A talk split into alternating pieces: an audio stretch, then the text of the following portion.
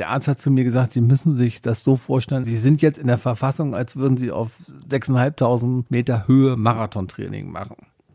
Dann ich so, super, dann bin ich noch 500 Meter unter der Todeszone, ja. So, und dann meinte er, da können Sie mal schnell reinkommen, wenn Sie Pech haben. Ne?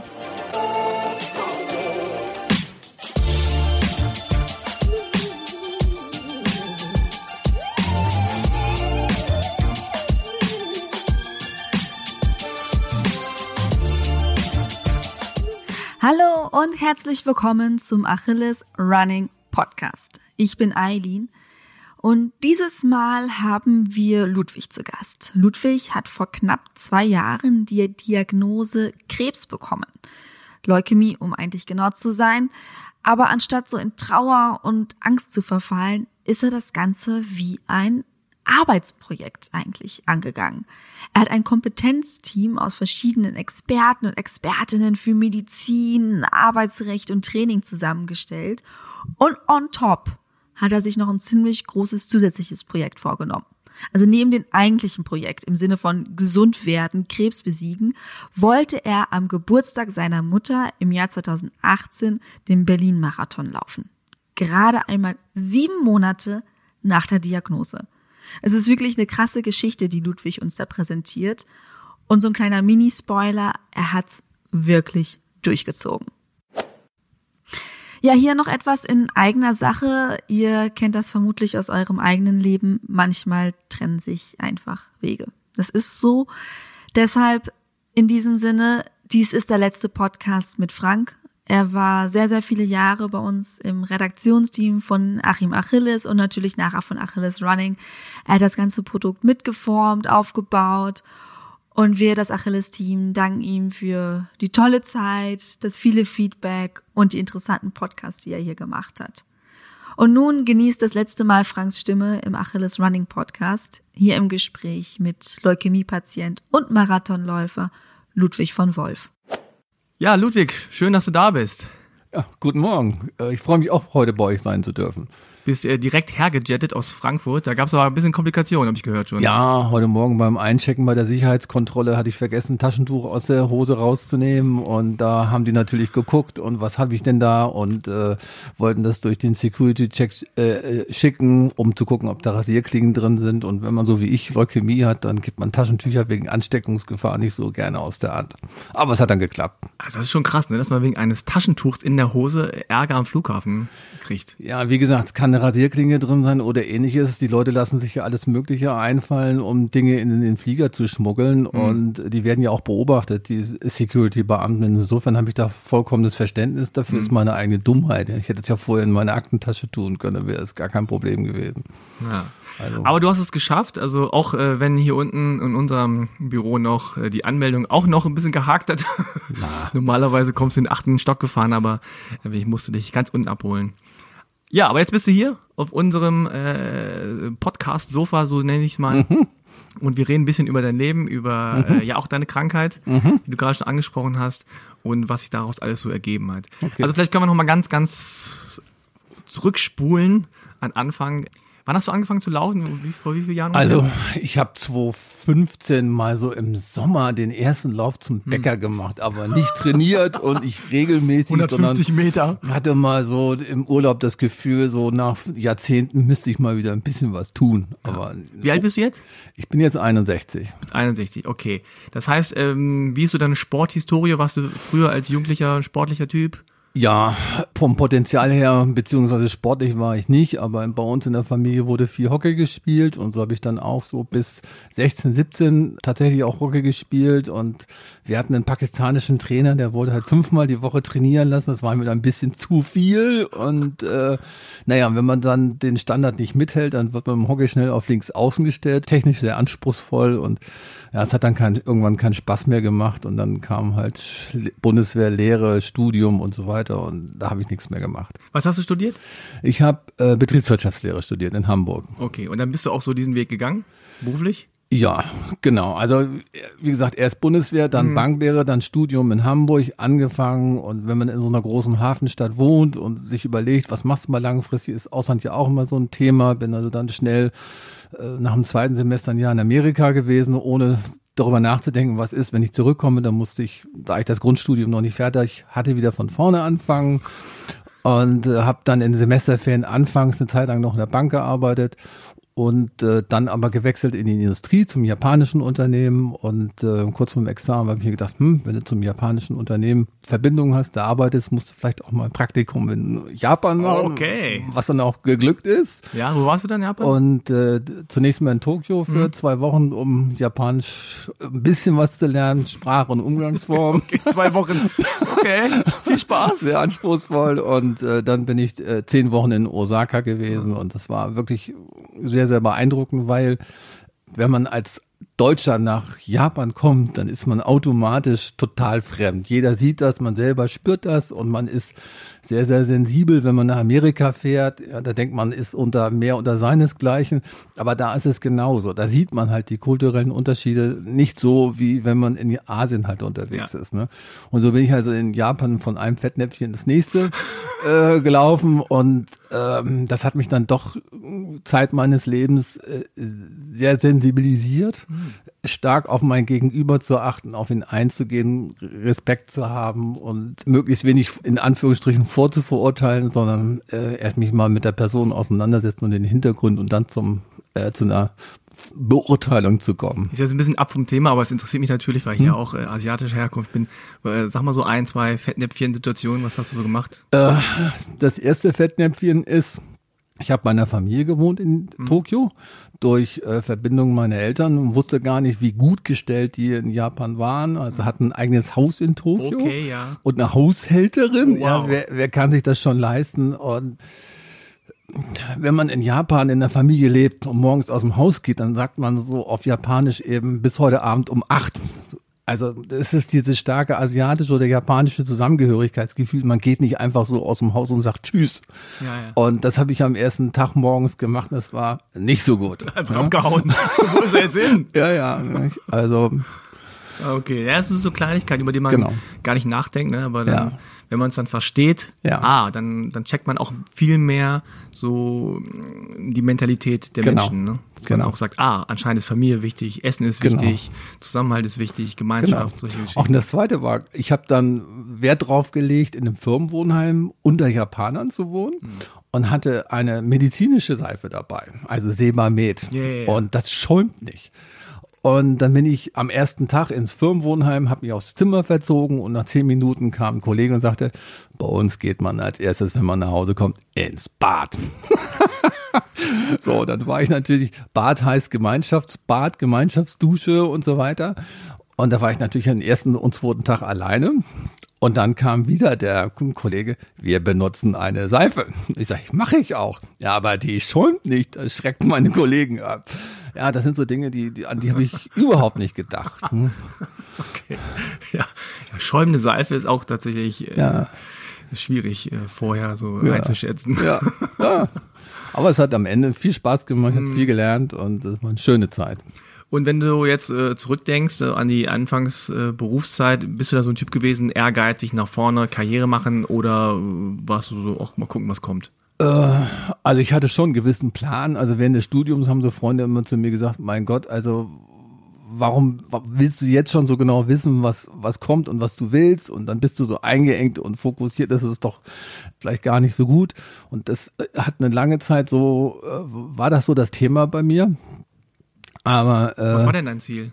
Ach, ich wollte früher mal Bankdirektor ah. oder Filialleiter einer ja. Bankzweigstelle in, in, einer mittelgroßen Stadt, also beispielsweise Celle. Ja, ich bin in ja. Hannover zur Schule gegangen, Hamburg studiert. Echt, Hannover Celle ich auch, Hannoveraner. Siehst du? Und liegt genau in der Mitte und dachte ich, hm, das wäre so eine gute Größe. Hab dann aber relativ schnell äh, zum Ende des Studiums hin gemerkt, dass das kein Modell für die Zukunft ist. Ja, mhm. weil sich damals schon abzeichnete, dass es mehr Richtung Investmentbanking und weniger in Richtung Filiale und so weiter und so fort geht. Also oh, du warst aber früh äh, dran, so. Ja, und habe mich dann nach Frankfurt orientiert und äh, ja, so ist es dann auch gekommen. Und ein zweiter wesentlicher Einschnitt war eigentlich der, dass äh, ich habe dann auch irgendwann relativ schnell eigentlich nach dem Studium geheiratet, dann denkt man in Familienplanung. Hm. Und das kam bei uns ganz anders. Also mhm. Kinder kamen nicht so, wie man sie normalerweise kriegt. mhm. sondern äh, wir haben dann, glaube ich, fünf Jahre gebraucht, bis wir zwei Kinder adoptieren konnten. Mhm. Und das macht natürlich mit dir was, mit deiner Frau was, mit deiner Familie was, mit deinem Umfeld was. Und wenn du dann noch das unverschämte Glück, also ich habe zweimal im Leben großes Glück gehabt, das unverschämte Glück hast, zwei Geschwisterkinder von denselben mhm. Eltern mhm. ähm, adoptieren zu können, dann ist das also ein Sechser oder Siebener im Lotto, weil diese beiden sind Jungs sich natürlich jetzt gegenseitig bei uns in der Familie auch haben, um sich gegenseitig zu unterstützen. Das ist extrem hilfreich mhm. und wertvoll. Und das zeigt also, du denkst so in normalen Ebenen, du heiratest, du machst, kriegst Kinder oder baust eine Familie auf und machst Karriere und schwupps, kommt dann ganz anders und du musst dich auf Dinge einstellen, äh, mit denen du, über die du vorher überhaupt nicht drüber nachgedacht hast. Mhm. Ja, das ist tatsächlich so, dass äh, wenn man jung ist, hat man so Pläne oder ja. so, auch so diffuse Visionen ja. oder Wünsche. Ja. Und irgendwann merkt man so, okay, es ist nicht einfach so, dass ich entscheide, ich kriege jetzt Kinder und dann kriege ich Kinder, sondern man braucht einen Partner oder eine Partnerin. Mhm. Und da, muss, muss, es, da muss die Biologie auch noch Genau, da muss die aber auch oder die oder der das auch noch wollen. Ja. Da muss es passen. Ja. Dann muss das richtige Alter da sein. Dann ja. kommt natürlich Beruf dazwischen. Denkt man sich, ja, vielleicht muss ich mhm. erstmal karrieremäßig ein bisschen auf die Beine kommen. Mhm. Und dann sagt, ja, jetzt geht's los. Und dann, nee, dann sagt die Biologie vielleicht, nö, äh, jetzt nicht oder klappt dann doch nicht. Und das ist schon äh, dann, ja. glaube ich, eine harte Pille, genau. dass man sagt, und irgendwie, es läuft nicht alles so, wie ja. man sich das vorstellt. Die Kinder brauchten Struktur, viel Sicherheit, ja, weil der eine war sechs Monate in einem sogenannten Mutter-Kind-Heim und das hat dann auf Bindungsfähigkeit schon Einwirkung und die Kinder merken das zumindest unterbewusst, was da so passiert. Das heißt, Strukturen, Sicherheit, Beständigkeit war extrem wichtig. Das stellt natürlich A an die Partnerschaft gewisse Herausforderungen und B habe ich mir dann auch überlegt, was heißt das denn beruflich? Das hieß für mich beruflich nach Möglichkeit irgendwie in Frankfurt zu bleiben oder wenn dann relativ früh sich nochmal zu verändern, bevor die Kinder dann zur Schule kommen und so weiter. Das war dann auch, ich habe damals in der Bank gearbeitet, auch angedacht in Südamerika. Fand ich sehr interessant. Wurde dann aber nichts und wenig später ging die Dresdner Bank dann auch, ja, kaputt ging sie nicht, aber in, hm, in der, in der Allianz auf. Ja. So haben sich die Dinge halt gefügt. Hm. Und wenn du jetzt so auf dich selber zurückblickst, ähm, bist du schon so ein, so ein Typ rational, äh, planvoll ähm, und ja, Schritt für Schritt oder ist es ist das auch also in dieser Phase auch dass ja. dein, dein sozusagen eigentlicher in Anführungszeichen Charakter irgendwie so ein bisschen durch, durch ins Wanken geraten? Also wenn wenn du dir meine letzte 360 Grad Beurteilung in meiner Firma anguckst, äh, dann kommt da als positives Feedback weniger durch, dass er sehr fachkundig ist oder sehr analytisch oder ähnliches, sondern da kommt halt durch, dass er sehr empathisch ist, dass er auf die Leute zugeht, dass er ihnen zuhören kann, dass er Brücken baut und so weiter und so fort. Das heißt, ich muss mich eigentlich ja 1999 2000 mit der Übernahme der, der ersten wichtigen Führungsposition musste ich mich entscheiden, wie, wie stelle ich mich hin? Ja, führe ich ein Team durch Fachkompetenz oder um es mal mit den Worten eines Freundes zu sprechen, quasi wie Motivationsclown. Mhm. Und da ich in dem Team halt Mitarbeiter und Mitarbeiterinnen hatte, die Jahre Berufserfahrung in dem Thema hatten und ich nicht, blieb mir gar kein anderer Weg über als äh, das zu tun, was ich halt in Japan gesehen habe.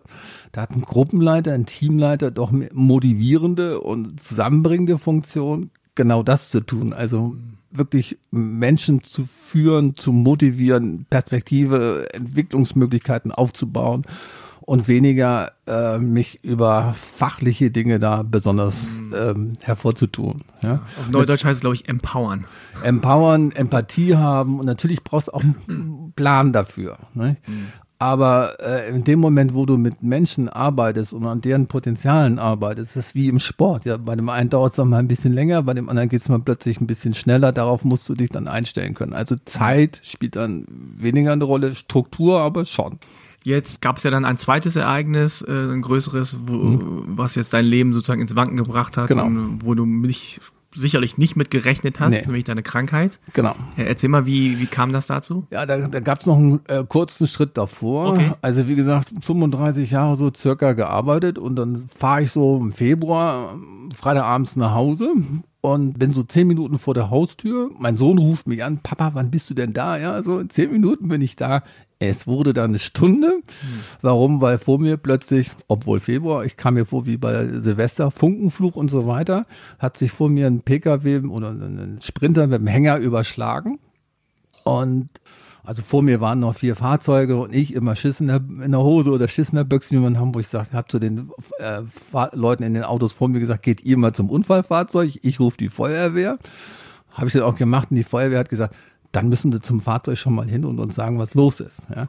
Am Ende des Tages ein Toter und ein Schwerverletzter äh, und die Fahrzeuginsassen vor mir mit ihren Autos waren dann nach Eintreffen Polizei und Feuerwehr sehr schnell weg. Und dann habe ich die Polizei gefragt, äh, was mit mir jetzt ist. Ja, fahren Sie bitte durch die Unfallstelle durch, bleiben vorher stehen. Sie sind der einzige Zeuge. Hm? So, ich hatte nicht viel gesehen, wurde dann vom Polizisten interviewt, der neben mir im Auto saß, guckte dann mal in den Rückspiegel und sah, wie die Ärzte über den später dann oder in dem Moment sterbenden ähm, Beifahrer saßen und so dieses typische Tee machten. Und äh, also dieses Unfallgeschehen ist im Nachhinein komplett weg. Nur dieses Bild, die Ärzte über den Toten äh, auf der Straße, das ist natürlich im Gehirn drin. Und in dem Moment habe ich mir gesagt, du hast nie Sport gemacht. Du hast keine äh, Vorkehrungen getroffen im Sinne von Patientenvollmacht, im Sinne von Testament und so weiter und so fort, Betreuungsvollmacht, also all diese lästigen, formalen Dinge, die man im Leben irgendwann mal erledigt haben soll. Und vor allen Dingen hast du keinen Hausarzt. Du hast immer entschieden, gesund zu bleiben und äh, hast darauf vertraut, und was ist, wenn es mal anders kommt. Das heißt, du warst nie beim Arzt? Also ich bin schon mal beim Betriebsarzt gewesen, aber ich habe nicht regelmäßig bei einem Hausarzt einen Check-up machen lassen. Ja? Bin mit meiner Frau zum Rechtsanwalt gegangen, habe also Testament, Testament Betreuungsvollmacht, Patientenverfügung und so weiter, alles erledigt. Habe eine äh, Hausärztin gesucht und gefunden und mich dann durchchecken lassen, habe auch dann zwei kleinere Eingriffe machen lassen, so ein bisschen Krampfadern im Bein und ähm, Anfang oder Ende 2016, Anfang 2017 eine Schilddrüsenhälfte rausnehmen lassen. Alles relativ gut und schnell überstanden und äh, musste auch nach der Schilddrüsen-OP, muss man eigentlich, wenn man die Hälfte rausgenommen bekommen hat, Medikamente nehmen. Das war bei mir so drei Monate der Fall und dann war wieder alles gut. dann bin ich im September 2017 nochmal zu einer Nachkontrolle gewesen. Da wurde auch Blut entnommen, ein Blutbild gemacht und es war alles in Ordnung und ich dachte, dann geht es mir wieder gut. Und im Oktober 2017 war es dann so, dass ich dann eine Erkältung nicht so richtig los wurde und dann nachts auch rote Flecken so auf der auf dem Rücken hatte, sagte mir meine Frau dann so morgens. Dann bin ich zur Betriebsärztin gegangen, die hat sich das angeguckt. Mhm, bei ihnen im Bereich sind viele Leute krank, grippekrank und der eine hat Lungenentzündung, ihr Körper wehrt sich gegen den Infekt. Wenn das äh, weggehen sollte, ist gut. Wenn es bleibt, gehen Sie zum Arzt, also zum Hausarzt und lassen es genau untersuchen. Es ging dann weg oder vermeintlich weg und äh, dann war ich Ende 2017 beim Silvesterlauf in Frankfurt und wurde erst von dem 70-Jährigen überholt, der war ja ein hm. bisschen nervös und dann noch von einem Geher. So, oh, okay. bei dem, der Gea, das hat mich insofern beruhigt, weil der Nationalfarben auf dem Trikot hatte, also Gea Nationalmannschaft, die sind schon mal schnell. Ne? Okay. Ähm, habe aber zu dem Zeitpunkt auch schon, aber dem nicht viel Beachtung geschenkt, wenn ich vom Keller bei uns ins Dach gegangen bin, gemerkt, dass die Luft so ein bisschen dünn wird und habe das so abgetan mit, oh, du bist ja nun schon nicht mehr 35, sondern Ende 50, das ist wahrscheinlich normal. Dann Anfang Januar war das so, dass das Umfeld herum, um mich herum aussagte, oh Ludwig, du siehst echt scheiße aus, du solltest mal zum Arzt gehen. Und dann so bei meiner üblichen 10 Kilometer äh, Mainrunde blieb mir dann bei Kilometer 6, 7 echt die Luft weg. Da musste ich gehen. Das kannte ich gar nicht. Und bin deswegen dann Ende, Ende Januar zur Hausärztin gegangen. Und ja, sie sind ja sportlich aktiv, ist ja komisch, wir müssen ein Blutbild machen, es war auf dem Donnerstag und äh, bin dann Freitagmorgens so wie heute quasi mit dem ersten Flieger nicht nach Berlin, sondern nach Hamburg geflogen und guck auf mein Handy beim Verlassen des Fliegers und sehe den Anruf des Hausarztes und dachte, oh Gott. Und er sagte, Sie müssen sofort äh, zu einem Hämato-Onkologen. Ich musste mir das dreimal buchstabieren lassen, weil ich hatte das noch bisher noch nie gehört. Und äh, was denn da der Hintergrund wäre, ja, ich hätte wohl offensichtlich einen merkwürdigen Parasitenbefall im Blut und das müsste genau untersucht werden. Da habe ich bei mir in der Firma einen Betriebsarzt gefragt, wo finde ich denn sowas? Ich habe nicht gefragt, was das denn für ein Spezialist ist, sondern hm. wo, wo, wo gibt's sowas? Ja, in der Uniklinik in Eppendorf in Hamburg. Und da ich nicht ahnte, wie dringend das ist, bin ich dann auch in dem Meeting gewesen und dann erst so gegen halb zwei in Hamburg am Freitag in die Uniklinik gegangen, Ende Januar. Winter, da ist immer viel los. Und ja, das dauerte dann bis 22.30 Uhr. Habe ich gefragt, Leute, was ist denn nun? Also wenn ich nach Frankfurt, ich will nach Hause, will nach Frankfurt zurück. Ja, das geht nicht, Sie müssen hier bleiben.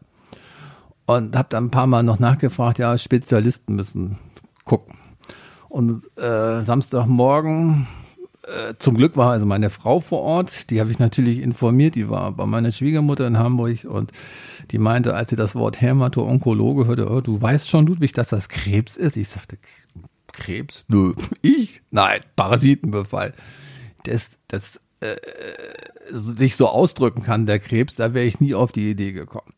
Naja, lange Rede, kurzer Sinn, die Nacht war äh, extrem schwierig. Notaufnahme, ich war dann um drei Uhr morgens wach, bin dann draußen rumgelaufen und äh, die Polizei, die dann vor Ort war im Krankenhaus in der Notaufnahme, hat mir dann vernünftigen Kaffee besorgt und äh, na, es dauerte dann noch bis morgens halb neun, äh, bis die Visite dann kam und die haben mir gesagt, sie müssen hier bleiben, es wird länger dauern und ich sagte, nö, ich will nach Hause zurück und äh, ja, aber es ist lebensbedrohlich. Ich sage, was ist denn? Ja, das können wir noch nicht so genau sagen und so weiter und so fort. Dann haben wir also ein paar Papiere unterschrieben haben gesagt, Leute, wenn ihr sagt, es ist ernst, dann könnt ihr davon ausgehen, dass ich Montagmorgen als erstes morgens gleich in der Uniklinik antanze und mich da untersuchen lasse. Und äh, als ich dann Sonntagabends, Sonntag haben wir das in Frankfurt am Flughafen ankam, habe ich gemerkt, dir geht's nicht wirklich gut, der Kreislauf ist nicht in Ordnung. Und äh, Montagmorgen war ich dann in der Uniklinik ähm, und auf der Station und dachte, uh, was ist denn hier los? Weil da lauter Menschen saßen, die von der Gesichtsfarbe eher blass waren. Erstens, zweitens kaum Haare auf dem Kopf und drittens, äh, ja, wie nennt man das so, ein Schutztuch vorm Mund hatten. Ähm, und da habe ich gesagt, uh, das scheint hier wohl doch eine ernstere Geschichte zu sein. Dann wurde Blut abgenommen, es dauerte dann drei Stunden, bis dann ein sehr freundlicher Arzt auf mich zukam war mir gleich sympathisch. Jeans, Kittel auf, T-Shirt runter. Ich weiß nicht, ob das ACDC war oder so, Vollbart und ging dann in seinem Groove hinter ihm her in sein Zimmer und ähm, der raschelte ein bisschen mit der Maus auf den Tisch rum und sagte dann zu mir, hm, Sie sind, sind, Sie sind sportlich aktiv? Ja, was machen Sie dann so? Ja, so, so Halbmarathon und solche Geschichten. Oh ja, ich auch. Naja, sagt er, dann sind sie in einer guten Konstitution, das hilft uns sehr, denn, und dann hat er gleich die Wahrheit aus dem äh, rausgeholt und hat gesagt, sie haben Leukämie und wir müssen relativ schnell bei ihnen Hochdosis Chemotherapie machen und anschließend Stammzelltransplantation. Aber wir kriegen sie wieder hin. So, und da haben wir im Nachhinein, haben viele gesagt, mein Gott, wie kann so ein Arzt dich gleich so schockieren? Ich habe gesagt, äh, Leute, ähm, die Ärzte haben ja eine gewisse Menschenkenntnis, Klammer auf, hoffen, hoffe ich zumindest. Nicht alle. Wissen, und aber, nicht alle. Und, aber einige ähm, dann schon, ja. Gerade in so einer Station wissen die, glaube ich, was sie tun. Und ich war dem Menschen wirklich dankbar, weil er nicht lange mit der Wahrheit hinterm Berg gehalten hat, sondern gesagt hat, so, das ist die Krankheit, das ist die Diagnose, das ist der Plan. Und er hat auch gesagt, naja, so zwölf Wochen, 13, 14 Wochen heißt das äh, Klinik, äh, Aufenthalt in der Klinik, dann Reha und so weiter und so fort. Ich meine, man, du hast es ja gut äh, gerade dargestellt. Mhm. Das hat ja sehr, sehr lange gedauert, ja. bis überhaupt jemand dir gesagt hat, was los ist. Ja. Es ist immer nur so, du merkst irgendwie, da sind Leute am Machen mhm. und es ist irgendwie äh, bedrohlich oder, mhm. oder so ein bisschen, es gibt so Andeutungen. Das ist ja mhm. mal dieses typische, das kennt wahrscheinlich jeder irgendwie her, im Krankenhaus und es ist nicht so, dass jemand sagt, pass auf, also wir machen folgendes, und sie müssen jetzt hier sitzen bis dann und dann und dann kommt irgendwie was, sondern nein, es ist so, was ist denn jetzt? Ja. Ne, die ganze Zeit. Und dann ist man wahrscheinlich auch irgendwo erleichtert, auch wenn die Diagnose Klar. in dem Fall sehr niederschmetternd war, Klar. wenn jemand sagt, so, ich sage Ihnen jetzt, was Sache ist und wie ja. wir weitermachen. Genau. Und das also, passt ja auch so, wie ich dich hier so kennengelernt habe in den letzten Minuten, ja. passt ja auch zu deinem Charakter, genau. dass man sagt, okay, das ist es das ist der nächste Gang, ja. das ist äh, unser Plan ja. und das haben die zu tun. Genau. Und dann bin ich also, er hat gesagt, es müssen natürlich Folgeuntersuchungen gemacht werden und ich müsste sicherlich, ich wollte jetzt sicherlich erstmal nach Hause mit meiner Frau zu sprechen und so weiter und so fort. Und das war natürlich richtig. Was er nicht wusste, ist, dass mein Büro direkt nebenan ist. Also neben der Uniklinik liegt die Firma oder hat die Firma ein Büro. Und die Kolleginnen und Kollegen, die kannten mich nie krank. Nie. Ja, ich hatte mal eine Erkältung und bin dann dummerweise mit der Erkältung, würde ich heute nie machen, nie mehr machen, ins Büro gegangen. Aber richtig krank kannte die mich eigentlich nicht. Da habe ich zu meiner Assistentin gesagt, ich brauche mal 20 Minuten Ruhe. Und dann werden wir miteinander reden, dann werde ich Ihnen sagen, was los ist. Die haben natürlich auch gemerkt, uh, der Ludwig, der Herr von Wolf, ne, der verschwindet im Krankenhaus, auf einmal bleibt einen halben Tag weg und äh, da muss irgendwas sein. So, dann habe ich mich halt, habe ich mir diese 20 Minuten gegeben und über, mir überlegt, was machst du denn jetzt? Was hast du denn gelernt? Wie kannst du mit so einer Situation umgehen? Und in Konzernen denkt man immer in Projekten. Und da habe ich mir gedacht, so, auch wenn dein Umfeld dich für völlig bescheuert erklären wird, machst du aus dieser Krankheit ein Projekt. und das Projekt soll einfach heißen, gesund und möglichst selbstbestimmt eines Tages wieder dein Leben führen zu können, ohne andere Leute zu sehr in Anspruch zu nehmen. Okay, jetzt muss ich mal ganz kurz einhaken. Hm? ich finde das also jetzt unglaublich. Du hast gerade gehört, wie deine Diagnose war. Du hast vorher eine ganz lange äh, Odyssee gehabt, stundenlang, wusstest nicht genau, was passiert erste Frage ist quasi, wie hast du dich gefühlt in dieser Phase, wo du im Krankenhaus hin und her geschoben wirst und weißt nicht genau, was passiert? Ähm, und zweite Frage ist dann quasi, wie äh, hast du diese Diagnose aufgenommen? Ist das einfach so quasi, hast du es gar nicht so richtig angenommen? Manchmal kriegt man ja so News und ist so gar nicht, man ist ja nicht, nicht bereit dafür. Man ist, also, lässt so das gar nicht so an sich ran. Also kannst du noch diese beiden Fragen ja, einmal ganz kurz ja. beantworten, also, es weitergeht? Dass das ganze äh, Befinden von mir, dass das nicht in einem Kindergeburtstag ausartet, das war mir natürlich schon Freitagnachmittag, als ich auf der, in der Notaufnahme war, klar. Und äh, ich hatte ja auch das eine oder andere Feedback. Also du siehst schlecht, beziehungsweise du siehst mhm. echt scheiße aus und mhm. hatte die körperlichen Symptome. Ich wusste also, da ist was Ernsthaftes im, im Gange. Das ist nicht kein Schnupfen, der relativ schnell weg ist. So, ähm, und dann, wenn du die Diagnose bekommst, äh, dann ist das so, wie man es früher über, über Boris Becker gesagt hat. Das musst du erstmal men mental verarbeiten. Das ist so. Äh, vollkommen richtig. Also, wenn du einigermaßen gut trainiert bist im Umgang mit verändert, sich verändernden Situationen, ähm, dann schaltest du erstmal so auf so einen Reflex, dass du das nicht so nah an dich ranlässt und erstmal den Laden wieder am, ins Laufen bringst und, oder am Laufen hältst und äh, dir dann deine Zeit suchst, um dich mit damit wirklich intensiv auseinanderzusetzen. Ja, also das heißt übertragen auf mich. Ich brauchte als erstes mal etwas, an dem ich mich festhalten oder orientieren konnte. Ich habe also quasi so den Schlüssel gesucht, wie ich Sofort damit umgehen kann. So. Genau. Mhm. Und äh, natürlich gab es, also als ich Montagabend zu Hause war und im Bett lag, habe ich mir auch gedacht, verdammte Scheiße, warum denn du? Ja. Aber ich hatte also im Vorfeld wenn man beruflich viel unterwegs ist, ich bin also viel mit dem Auto, mit Bahn und Flugzeug unterwegs gewesen, dann musste immer runterfahren, habe häufiger dann mal abends so Markus Lanz geguckt oder so. Da siehst du immer Menschen mit besonderen Schicksalen, also die Leute, jetzt paddeln vier Frauen über den Atlantik, wie die mit so etwas umgehen und du siehst auch Leute, die gesundheitlich schwere Schicksalsschläge hinter sich haben. Und ähm, äh, was man daraus ableiten kann, ist, also entweder Schicksalsschläge oder wenn die Leute was komplett Verrücktes vorhaben, ist, ähm, dass die nicht lange rumdebattieren über die Situation, über das Schicksal oder was auch immer, was, äh, was da jetzt eingetreten ist und nach Gründen suchen, warum das so ist und warum ausgerechnet ich, sondern dass sie ganz einfach sagen, so, die Situation ist so, ich kann sie jetzt nicht mehr ändern, sondern ich muss versuchen, damit klarzukommen, das irgendwie zu regeln. Wow, ja, ja? ich meine, das ist natürlich so, ähm, ja, bei Markus Lanz sieht man das immer so, ne? Man sieht immer sozusagen die, die, die starken äh, Menschen ja. oder die, die starke Seite von äh, Menschen. Aber also hattest du nicht irgendwie, hast du nicht geweint, hast du nicht irgendwie, warst du nicht wütend äh, auf irgendwen, warst du nicht irgendwie, also so gefühlsmäßig? Also doch, doch. Also ja. Äh, wie, wie gesagt, als ich dann abends zu Hause war im Bett und für mich war, habe ich, oh Gott, warum denn ich? Ja, es gab mhm. natürlich auch die eine oder andere Nacht, in der ich geheult habe. Mhm. Ja, äh, wenn ich so ganz alleine bei mir war. Ja, okay. Ähm, natürlich, meine Familie hat das auch das eine oder andere Mal erlebt. Mhm. Ähm, aber ich war relativ schnell in diesem ja, neuen Tunnel drin, ja, in meinem Projekt und das und das Ziel will ich erreichen.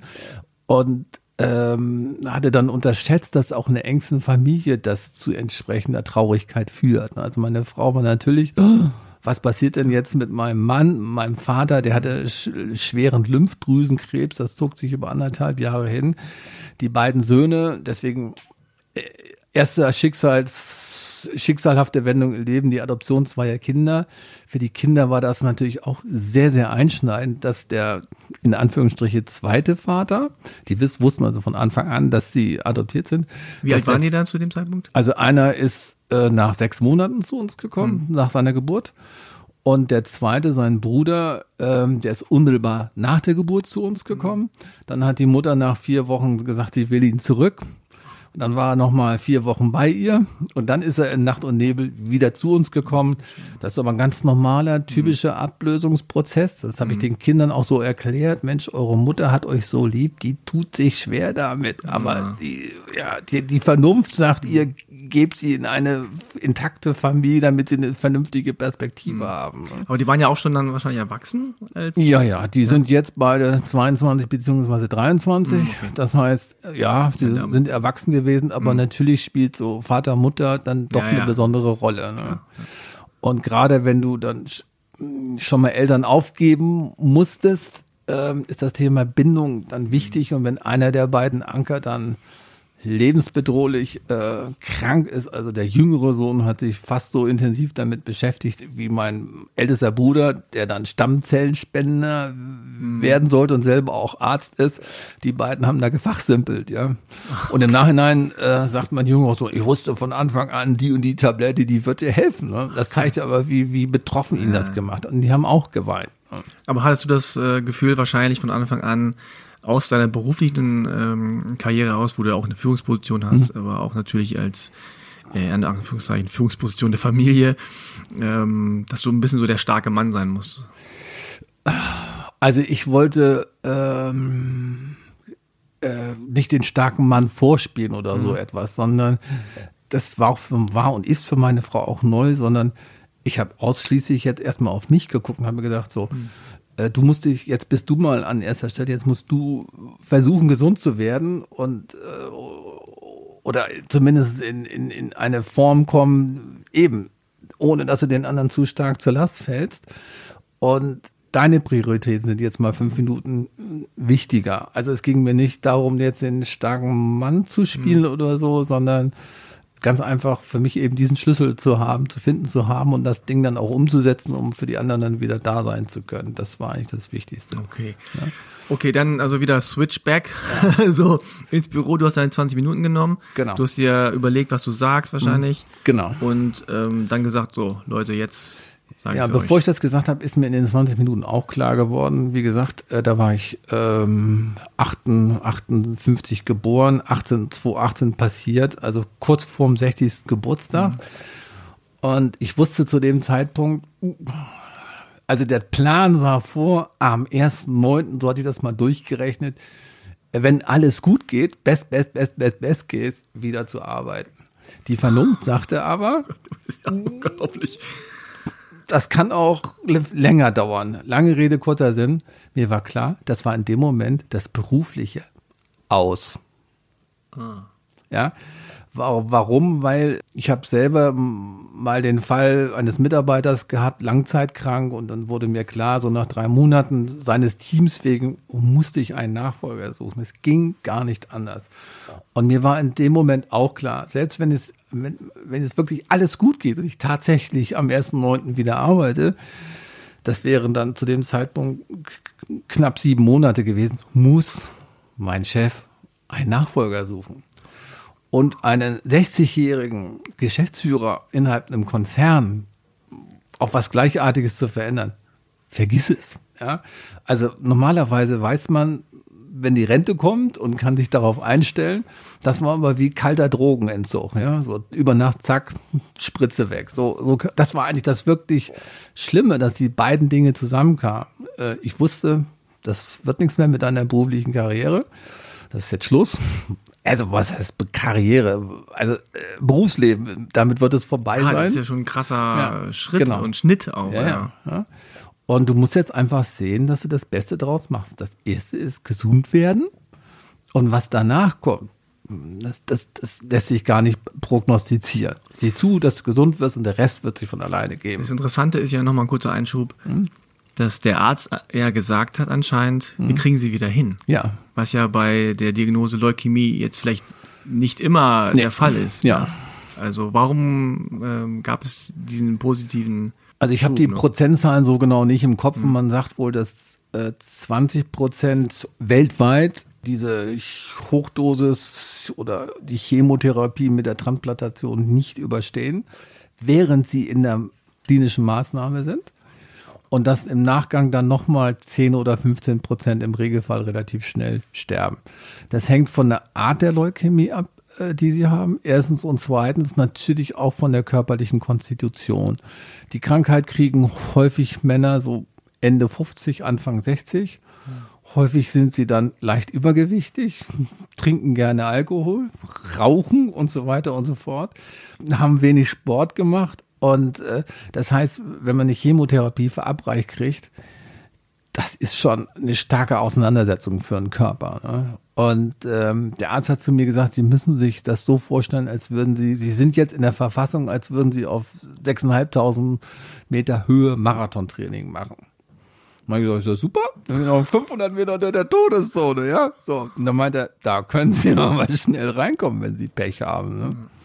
Und wir müssen halt gucken, dass genau das nicht passiert. Ne? Aber äh, man wird dann ja durchgecheckt und die haben schon gesehen, dass also von der Konstitution her, äh, von der Widerstandskraft her, dass die Zeichen da eigentlich gut sind.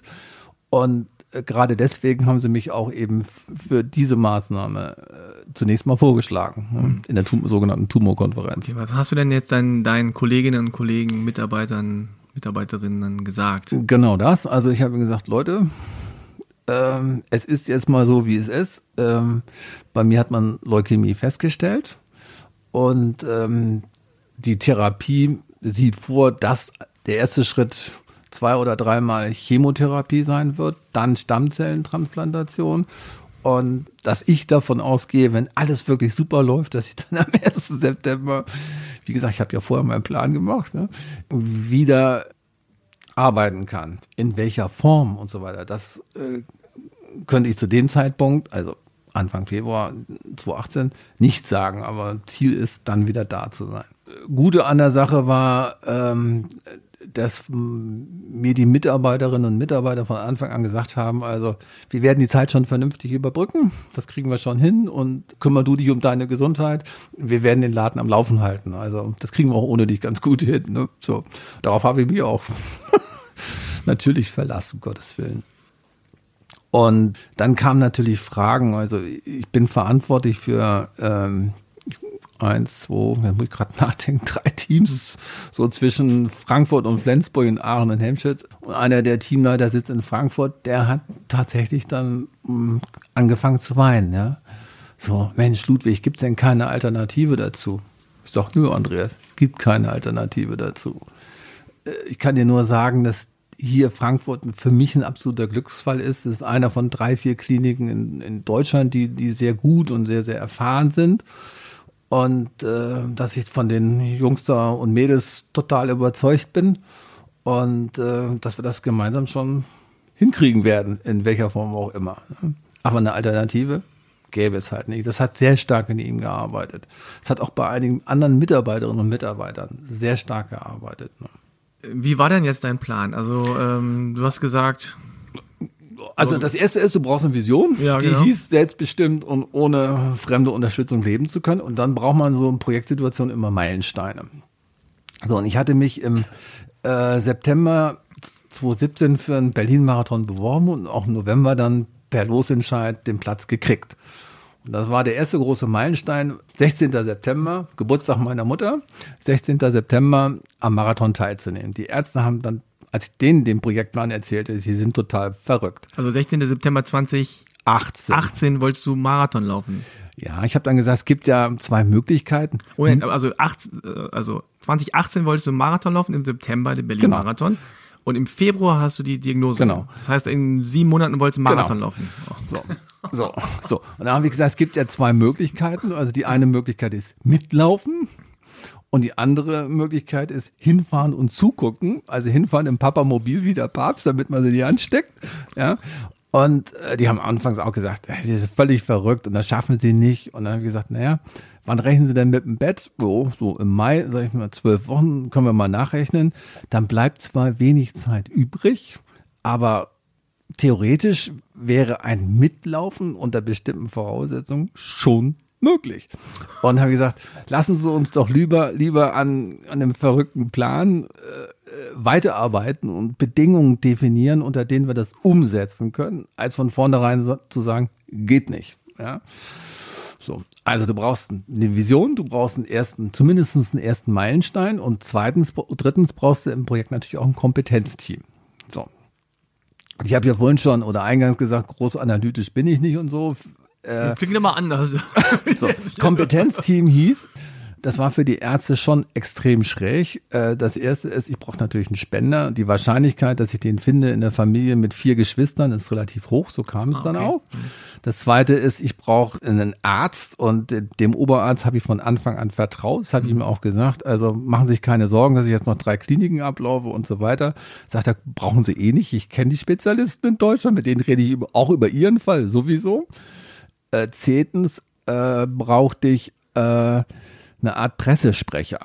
Was, was heißt das? Ein Kommunikator. Warum? Das geht jedem von uns doch so, wenn er mal zum Arzt geht und eine Diagnose bekommt und eine halbe Stunde später hat er die Hälfte von dem, was der Arzt gesagt hat, vergessen.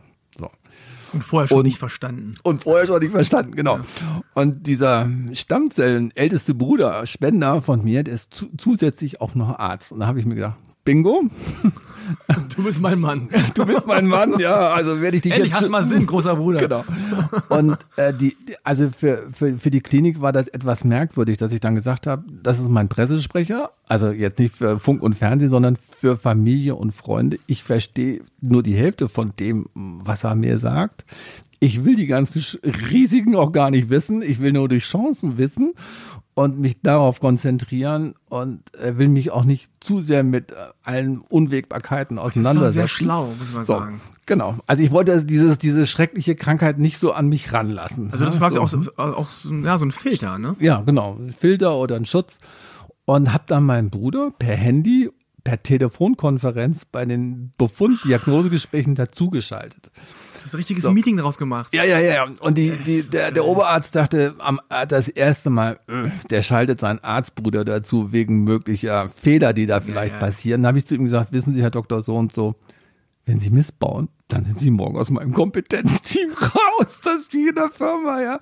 Da hänge ich, da gehe ich woanders hin. Da mache ich jetzt keinen Prozess oder so. Die Zeit habe ich ja gar nicht, sondern wir reden offen und ehrlich miteinander und äh, ja und da, da dieser Arztbruder ja auch Spender wurde, haben die sich relativ schnell kennengelernt. Und äh, es ist heute so, dass mein Bruder äh, dieser eine Bruder dann einmal im Jahr auch nach Frankfurt kommt. Also er war jetzt im, im September, als wir das letzte Gespräch in der Klinik hatten, dabei. Und da saßen dann der Oberarzt, der mich behandelte Oberarzt und mein Bruder, guckten sich das Blutbild an und haben sich also du voller so unbeteiligt neben, daneben. genau. Und hast E-Mails äh, geschrieben. Und haben, haben, nee, nee, haben sich einfach nur gefreut darüber, wie die Entwicklung gelaufen ist. Ne? So, und dann, also das war wichtig. Und dieser Bruder hat dann meiner Familie erklärt, was mit mir los ist, hat die Fragen meiner Geschwister beantwortet, der Familie und äh, natürlich auch äh, Freundinnen und Freunde, die wir so haben. Das kann, konnte der viel, viel besser und da eben auch aufzeigen, was kann passieren, was kann nicht passieren. Ne? So, und dann brauchte ich noch jemanden. Noch einen, also Team ja, wird immer größer. Klar. Naja, du musst ja davon ausgehen, dass tatsächlich irgendwann mal was schiefgehen kann. Mhm. Das heißt, du brauchst, einen, brauchst einen juristischen Ratgeber. Mhm. Insbesondere für deine Frau. So. Ähm, also, falls die Klinik tatsächlich missbaut, das war das eine. Und das andere war, dass mein Arbeitsvertrag vorsah, dass ich bis 60 beziehungsweise Renteneintritt in der Firma angestellt bin. Hm. Das legen Arbeitsrechtler so aus, dass ich eigentlich bis 66 beschäftigt werden müsste, qua äh, möglichen Renteneintritt. Mein Arbeitgeber hat das aber anders ausgelegt, immer anders ausgelegt. So, und ich musste ja davon ausgehen, dass mir über Nacht was aufgrund der Krankheit, äh, dass es dann mal, wie gesagt, 6.500 Meter Höhe, dass es vielleicht über Nacht schnell zu Ende geht. Und ähm, ich habe natürlich versucht, die berufliche Situation im Vorfeld auch noch zu klären, soweit es irgend ging. So. Mein Chef war immer gut und liebenswürdig und nett, aber in so einer Situation kann man sich nicht auf das, auf den hanseatischen Handschlag oder das gesprochene Wort verlassen. Ne? Und für den Fall, dass da was schief geht, ähm, habe ich dann einen Freund angerufen, der eine Rechtsanwaltskanzlei hat und ich habe gesagt zu ihm, du Gott, also ich brauche einen Anwalt für Medizinrecht und für Arbeitsrecht. Oh, sagt er, ich habe gerade eine Spezialistin eingestellt, die sowohl das eine als auch das andere Rechtsgebiet abdeckt. Sag ich, bingo, hast du wieder jemanden für dein Kompetenzteam, dann ist gut. Ja, und äh, dann sollte es dann im April losgehen, also 26. April mit dem stationären Aufenthalt. Auch ein unvergessenes Datum, weil äh, kommst da montags morgens hin, Haare abgeschnitten, bis heute sind sie auch so geblieben, Fußnägel, Fingernägel abgeschnitten, bist komplett körperlich rasiert und so weiter ähm, hast dir neue Klamotten besorgt, äh, hast Netflix abonniert, falls dir langweilig wird und hast alles getro äh, Vorkehrungen getroffen, um auf dieser Station irgendwie klarzukommen. hast dich von deinen Freunden verabschiedet und so weiter und so fort, weil verabschiedet hast ja ja du, du darfst also drei Leute dürfen dich äh, dann besuchen äh, in der, im, im Krankenhaus, weil das Reinräume sind. Das Immunsystem wird mit der Chemotherapie kaputt gemacht. Und da muss von vornherein feststehen, wer dich da besuchen darf, denn zu viel, äh, das geht dann, ist auch zu gefährlich für dich. Ja. ja. Montags morgens, der Prozess dauert dann immer noch ein bisschen, das heißt, wird nochmal Blut abgenommen und dann kam der Oberarzt zu mir und sagte, ja, es dauert noch so zwei Stunden und, äh, und ähm, ich habe gefragt, na, gibt es einen Notfall oder so, den Sie vorziehen müssen? Nein, es gibt keinen Notfall. Wir haben übers, ich war am Freitag davor äh, nochmal zum Blutbild da. Wir haben die Ergebnisse vom Labor noch nicht und wollen das nochmal prüfen, bevor wir dann wirklich loslegen. Naja, und dann haben wir zwei Stunden gewartet. Und dann kam er mit ja leicht lächelnd und teilweise schrägen Kopf. Äh, hm, ich habe da eine Nachricht für Sie und wenn ja was denn? Er sagt, wenn Sie wollen und die Tumorkonferenz zustimmt, können wir es doch bei Ihnen mit einer Tablette oder mit einer Tablettentherapie probieren. Ich sage, Bingo, jetzt gibt es noch eine Alternative. Und die Wahrscheinlichkeit, dass du am 16. September laufen kannst, am Geburtstag deiner Mutter, deinen ersten Marathon, die wird noch größer. Weil Tablette heißt, keine zwölf Wochen Krankenhaus und wenn sie anschlägt, kannst du früher dich schon wieder bewegen. Das war derselbe Arzt, also der mit dem Vollbart äh, und der Läufer? Okay. Also es war der, der erste Arzt, der hm. mir die Diagnose gegeben genau. hat. Das war ein Assistenzarzt. Ach so. Und ähm, du, es ist so, dass der Oberarzt immer drauf guckt auf solche Fälle. Muss er, wie ich dann im Nachgang gelernt habe. Naja, und das war so äh, der okay, Zwei gute News, bevor eigentlich das äh, genau, in genau. schlechte losgeht. Jetzt muss man dazu sagen, also vom Moment der Diagnose an, also Februar bis zu dem Zeitpunkt, nach Rücksprache mit den Ärzten, bin ich zwei, dreimal die Woche bewusst ins Fitnessstudio gegangen, weil ich hatte natürlich gefragt, darf ich, also was kann ich tun, ja. um den äh, Krankenhausaufenthalt gut vorzubereiten? Dann haben die mich gefragt, gehen Sie ins Fitnessstudio? Sag ich ja, ja, dann sehen Sie zu, dass Sie das irgendwie beibehalten, denn zwölf Wochen liegen ist immer schlecht. Ne? Und dann habe ich mit dem Fitnessstudio äh, gesprochen, habe denen gesagt, was los ist und ob die mir da nicht irgendwie auf der Seite sowas einrichten können. Und dann habe ich ähm, ja, so an den, an den Kraftausdauergeräten.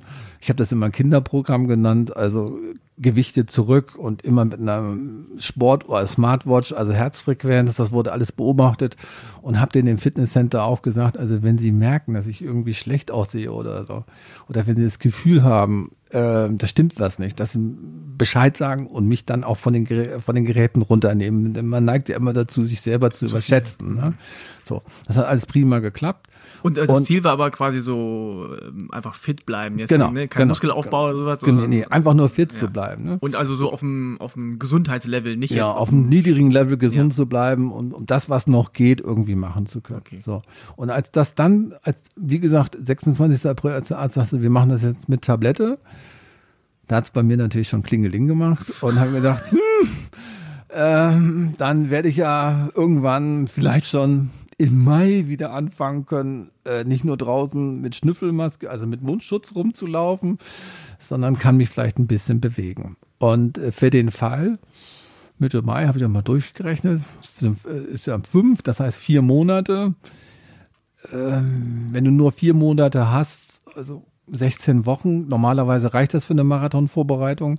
Aber wenn du das körperlich angeschlagen, wenn du das ohne großes Geschwindigkeitstraining machen willst, musst du relativ viel Gymnastik machen. Also wird das Fitnessstudio nicht ausreichen. Wie war, wie war da dein, vorher dein Leistungsstand? Also bist du schon mal Marathon gelaufen? Nein, nein, nein, das nein. sollte der erste werden. Sollte auch der erste werden? Ja, ja, ja. ja, ja.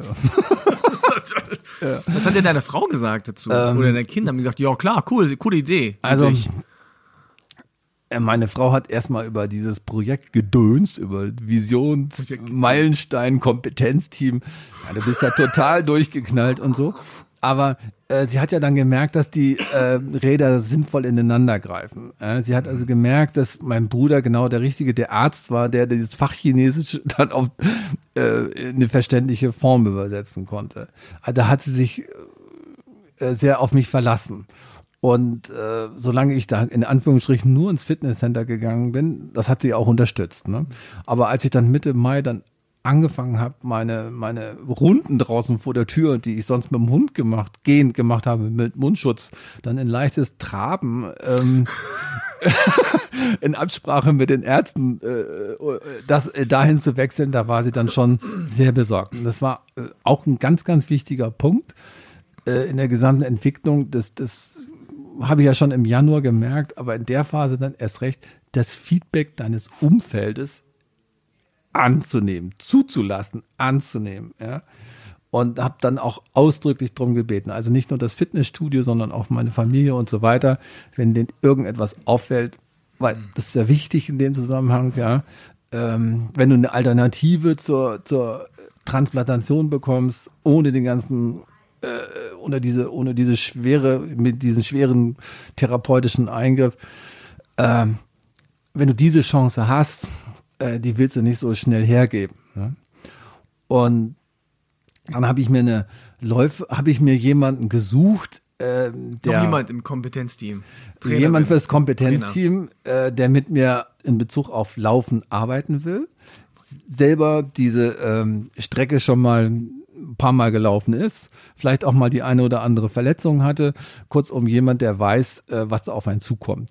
Und ich bin in Frankfurt das eine oder andere Mal in der Laufgruppe gewesen und in einer war äh, eine Athletin, die längere Distanzen schon gelaufen ist, also Wings for Life beispielsweise, und da äh, für Deutschland extrem gut abgeschnitten hat und äh, Laura Chacon und die habe ich dann gefragt, hm, willst du Mitglied in meinem Kompetenzteam werden? Warum?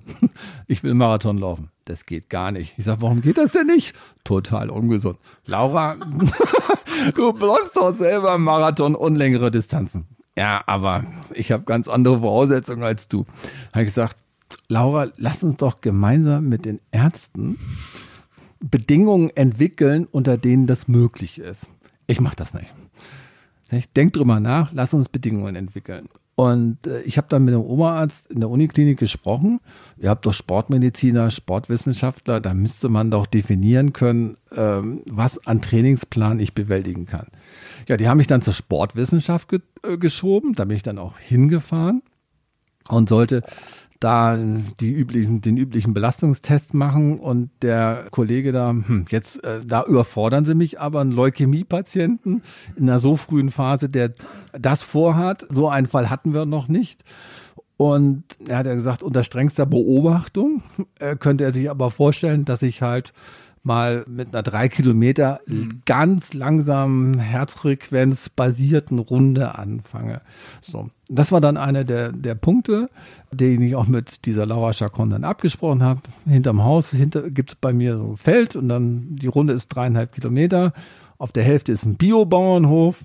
Das heißt, da gibt es eine Toilette, da kann man was trinken, da gibt es ein Telefon und der kennt mich auch. Das heißt, also wenn was passiert wäre, dann hätte, hätte wäre mir da geholfen worden. Und zu Hause, nach dreieinhalb Kilometern, Blutdruck messen, Werte aufschreiben, trinken, essen und so weiter. So, und das habe ich dann gemacht. Aus den drei wurden dann sieben und so weiter. Zwei Runden, drei Runden, vier Runden, das sukzessive ausgebaut und die Herzfrequenzwerte aufgeschrieben, parallel regelmäßig jeden zweiten, dritten Tag in die Uniklinik, um das Blutbild prüfen zu lassen. Also ich sah zwischendrin aus hier an den Armen wie, wie wegen der Einstellstellen, ja, so was wie, wie ein Fixer. Aber im April habe ich zunächst mal eine sehr starke Tablettendosis bekommen. Und das Blutbild hat sich erstaunlicherweise relativ schnell erholt sodass man dann auf eine etwas niedrige Dosis auch umsteigen konnte. Und gerade weil sich dieses Blutbild so schnell erholte, haben die Ärzte dann auch gesagt, Mensch, Ausdauersport, es gibt da keinen wissenschaftlichen Nachweis dafür, aber Ausdauersport hilft vielen Schwerkranken oder auch insbesondere Krebspatienten, um aus diesem, aus dem Thema wieder rauszukommen. Ja? Also es ist äh, nicht mental nur, äh, sondern wirklich tatsächlich auch körperlich. Ja, ja da, da, tun die sich natürlich schwer, ne? schwer ne? aber vor aber, allen Dingen mental. Ne? Okay. Und der, der, die Sportwissenschaftler, die haben gesagt, also wir versuchen die Leute über Reha noch mhm. oben auf der Station, also äh, gibt es äh, acht Zimmer und sechs Ergometer. Ich habe auch irgendwann mal gefragt, warum gibt es nicht acht Ergometer? Naja, kostet ein bisschen Geld und zwei schaffen es sowieso nicht, ja. und die haben überhaupt das Problem, äh, die Menschen wieder in Bewegung zu kriegen. Ja? Also viele sind dann in einem, so einem negativen Rad drin, die, das böse Schicksal hat zugeschlagen, dann werden die Leute langzeitkrank, das hat natürlich auch finanzielle Auswirkungen und so weiter und so fort, ähm, sodass die Menschen am wenigsten dann an Bewegung denken. Ja? Und äh, bei vielen ist es ja, wie gesagt, auch körperlich so, dass sie in keinen guten Zustand äh, da reinkommen und ähm, die Chemo, sich mit der Chemo extrem schwer tun. Ja? Hm. Also unmittelbar mit mir ist ein jüngerer Mann äh, behandelt worden, Anfang 30. Ja, der, als der ins Krankenhaus gekommen ist, hatte der schon Wasser in der Lunge oder im Herzen, ich weiß es nicht genau. Der war relativ schnell tot. Ja? Das ist ja, die, die Symptome verdrängt, zu spät ins Krankenhaus und wenn dann hart Chemo da eingegriffen wird, das ist extrem schwer für den Körper. Ja. So, also kein Vergleichsfall und so weiter und so fort. Also ich habe dann diese Runden gedreht, Herzfrequenzen aufgeschrieben, habe mit der Trainerin regelmäßig Stabilitätsgymnastik gemacht. Ja? Also Stabi-Training heißt das so bei Läufern und Lauf-ABC, also Technik, ganz, ganz viel Technik und äh, kein Intervall oder sonstiges. Durfte ich ja alles nicht. Und habe dann im Juli äh, haben die Ärzte zu mir gesagt, ich soll noch mal zum Kardiologen gehen, mich vom Kardiologen untersuchen lassen. Und ich habe dann auch einen gefunden, der äh, mit Marathonläufern beziehungsweise Triathleten Erfahrung hat, der weiß, was da passiert. Und habe dann dieses übliche 24-Stunden-EKG gemacht. Dann trägt man so einen Apparat am Körper rum und habe dann meinem Chef dann auch im August erzählt, du Martin, ich mache das Ganze jetzt, lauf damit draußen rum, wie jetzt? Ja, so 30 Kilometer, äh, ja, was, wie, gehst du da in den Frankfurt spazieren? Nein, sage ich, du musst in der Marathonvorbereitung einen langen Lauf machen, laufe ich halt 30 Kilometer mit dem Gerät draußen rum. Das heißt, der, der Kardiologe wollte halt wissen, gibt's äh, Herzkammerflimmern oder, oder. Ne? Und also das waren die vorhin genannten Bedingungen viel Stabi-Training, viel Lauf-ABC, um, um technisch in die Lage zu kommen, die Distanz zu überstehen. Kein Intervalltraining. Die Herzfrequenz muss das zulassen. Das Herz, was ja sowieso viel zu tun hat wegen der Tabletteneinnahme und so weiter und so fort, muss im vernünftigen Zustand sein. Das heißt, der Kardiologe muss zustimmen. Und es gibt, wenn du Herzfrequenz basierst, diesen Laufsport machst, dann VO2 Max, das würde ja wahrscheinlich was sagen. Mhm. Und äh, wir haben dann festgelegt, dass der VO2 Max bei mindestens 48 liegen muss. Der lag dann bei 47 oder 46, so genau weiß ich nicht. Heute liegt er bei 52. Also da habe ich die Bedingungen ein bisschen unterschritten, unter denen das, äh, die Umsetzung, also die, die Marathon-Teilnahme dann laufen Marathon. sollte. Und wir haben dann auch vereinbart, wenn es absehbar über fünf Stunden dauert, weißt du, wie lange du, welche Durchschnittszeit du laufen musst, um vier, fünf Stunden zu unterschreiten. Also wenn es über fünf Stunden danach aussieht, aufhören, beziehungsweise wenn ZIP allein kommen, dann genauso, sofort aufhören.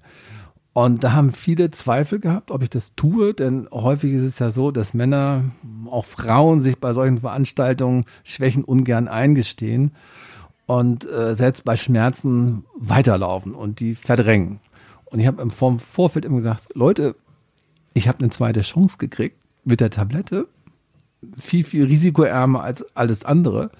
Ich wäre doch vom Teufel besessen, wenn ich das einfach so riskieren würde. Ja, du machst doch den Marathon. Ja, sag ich, der ist Bestandteil der Therapie. Ja? An sich ein bisschen verrückt, aber äh, insbesondere natürlich, im, als es konkreter wurde, dann im August, ja, Marathon muss das denn sein. Das ist Bestandteil meiner persönlichen Therapie und ich bin mir des Risikos sehr wohl bewusst, aber versuche das ja in einem Maße zu machen, dass das einigermaßen vernünftig ist. Keine Bestzeit, wie gesagt, und mit diesen äh, genannten, von mir genannten Bedingungen. Wenn du sagst, äh, Teil der Therapie, warum war dir das so wichtig? das, ja, du brauchst halt ein Ziel. Ne? Du musst, brauchst etwas, auf das du dich ausrichten, auf das du dich fokussieren kannst und ähm, was dich dann auch motiviert. Und äh, es gab dann in, die, in diesen Monaten auch immer Leute, oh, hast du gesehen, der und der, was dem passiert ist? Oder es gab dann zu der Zeit äh, einen Bericht bei Markus Lanz, unter anderem von Tim Lobinger, zweimal Leukämie krank und angeblich beim zweiten, nach dem zweiten Mal hat er keinen Handyvertrag, soll er keinen Handyvertrag gekriegt haben, angeblich, weil man nicht davon ausging, dass er die Vertragslaufzeit überlebt. Ja.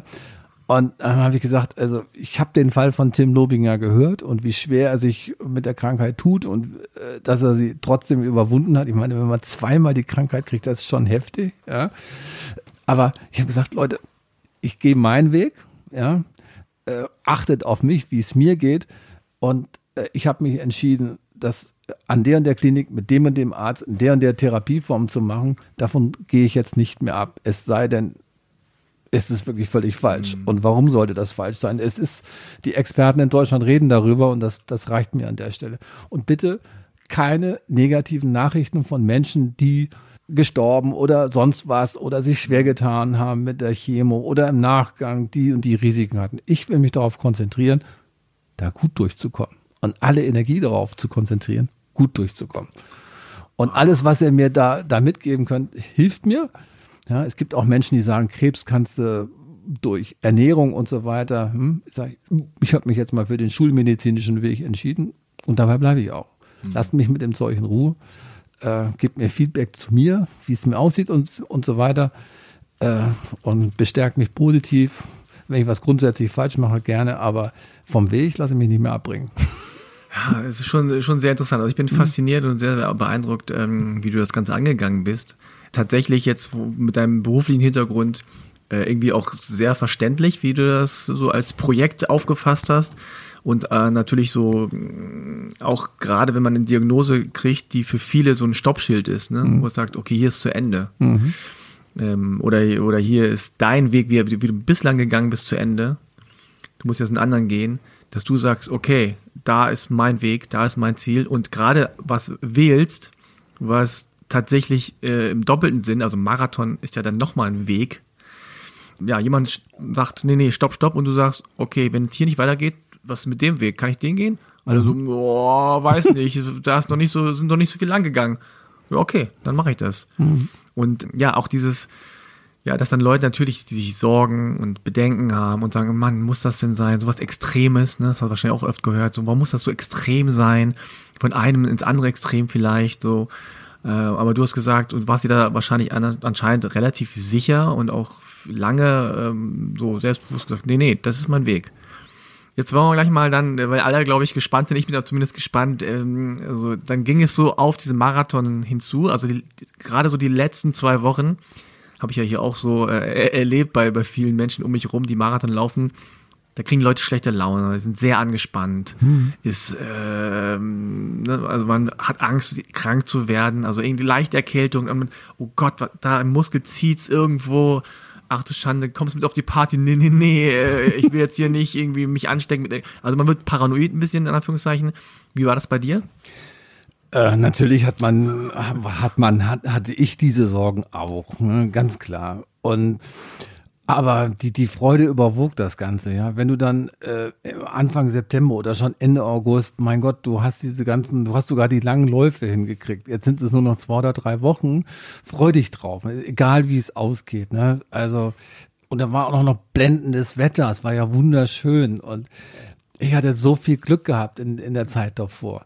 In Frankfurt war es in dem Sommer 2018 brüllend heiß. Dann habe ich gesagt, hm, ich fahre drei Wochen nach St. Peter-Ording. Die Luft ist gut, ja. Mhm. Und ähm, äh, die, die, die Klinik hat sofort gesagt, ähm, ja, können Sie machen. Die Krankenkasse hat ein bisschen rumgeschimpft und nach dem Motto, ich würde meine Therapie unterbrechen. Ich gesagt, Leute, das ist meine, meine selbstbezahlte Reha. Ich entfleuche der Hitze, gehe in gute Luft. Das wird den Prozess vielleicht auch noch ein bisschen verstärken. Was ich nicht gesagt habe, dass ich da auch 10, 15 Kilometer morgens auf dem Deich laufen kann. Das ist total eintönig. Sieht immer alles gleich aus. Ja? Perfektes Training.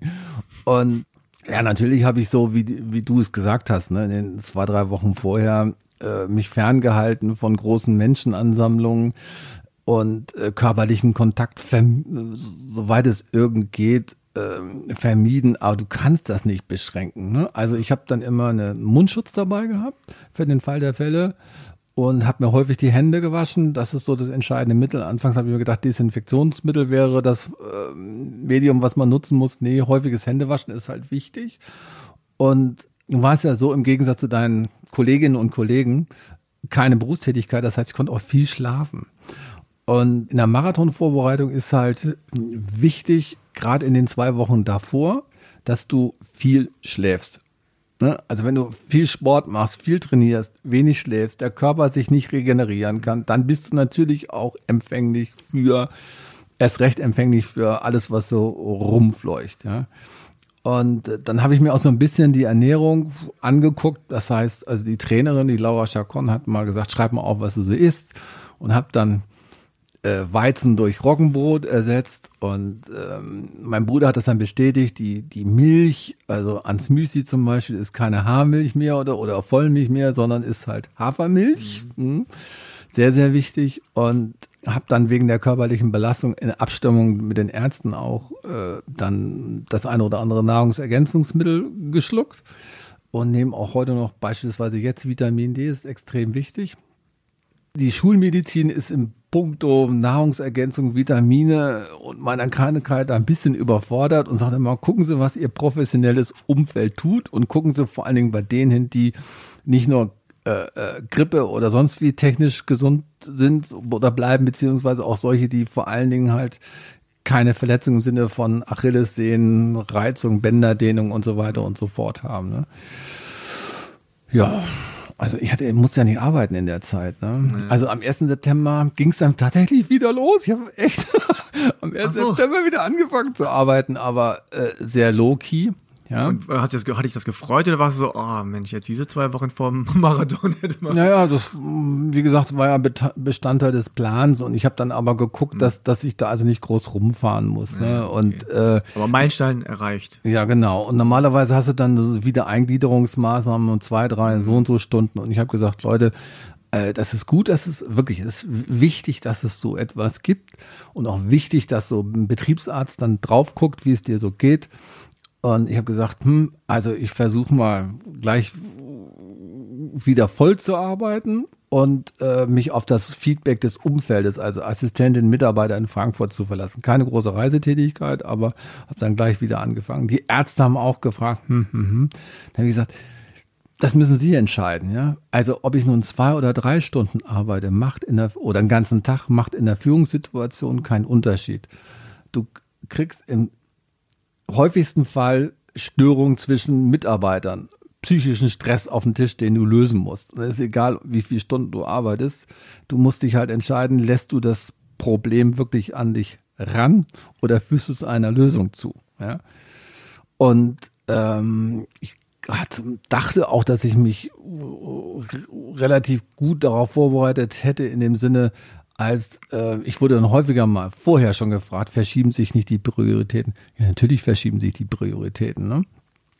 Und äh, das heißt, man nimmt viele Dinge nicht mehr so wichtig. Ja? Okay, Marathontag. Ja.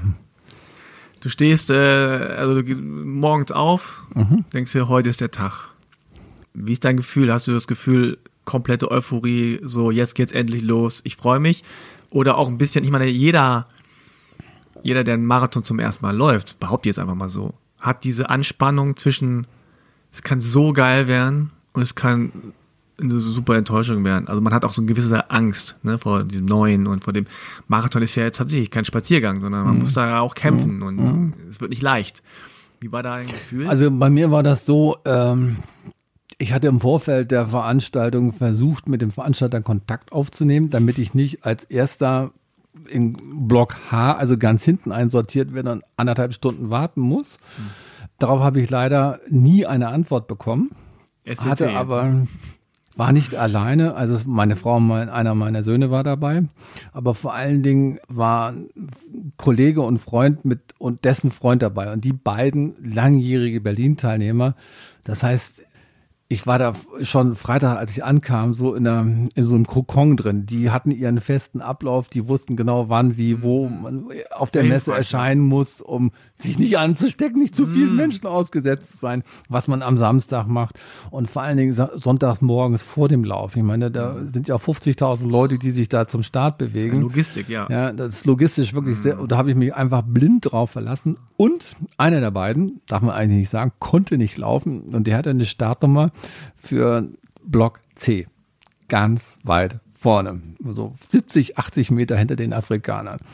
Und ich habe diese Startnummer über meine drüber geklebt.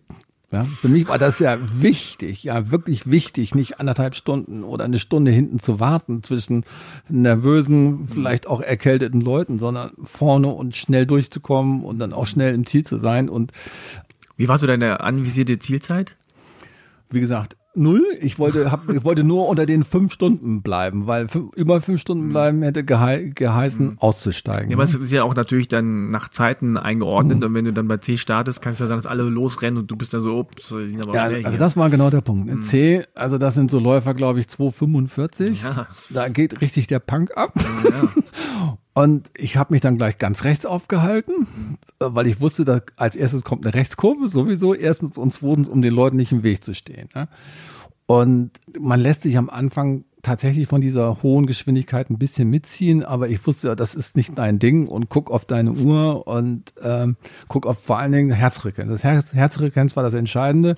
Das heißt, ich habe gesehen, dass ich so mit einem 137er, 138er bis 142er Puls da durchlaufe und das war ein Tempo von 6,17 oder 6,18.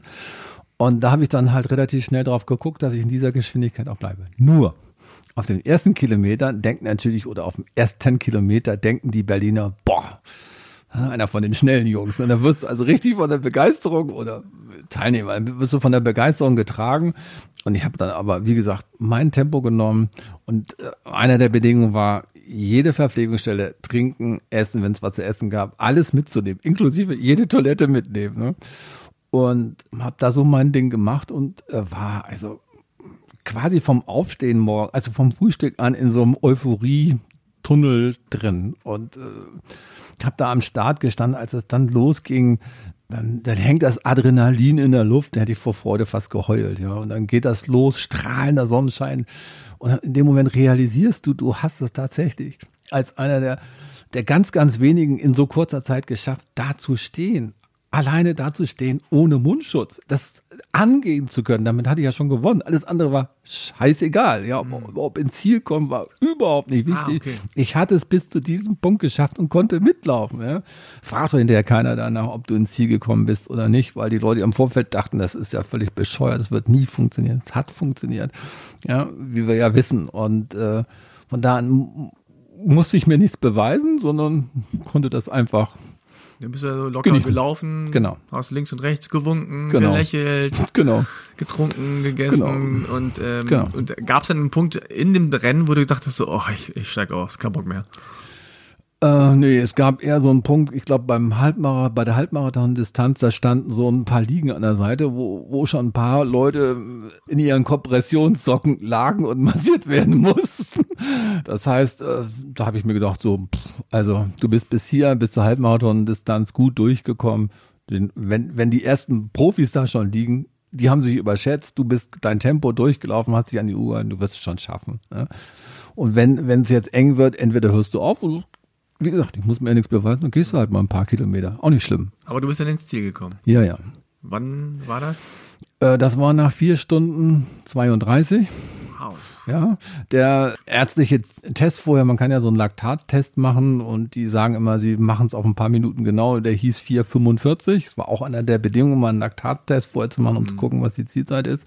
4,45 stand da drin, es waren dann 4,32 waren auch Top-Bedingungen, wie gesagt. Ne? Es war wirklich super Wetter und äh, kein Wind. Also das hat man nicht. Und wie bist du ins Ziel gelaufen? Arme ausgebreitet, Faust geballt? Äh, wie muss man sich das vorstellen?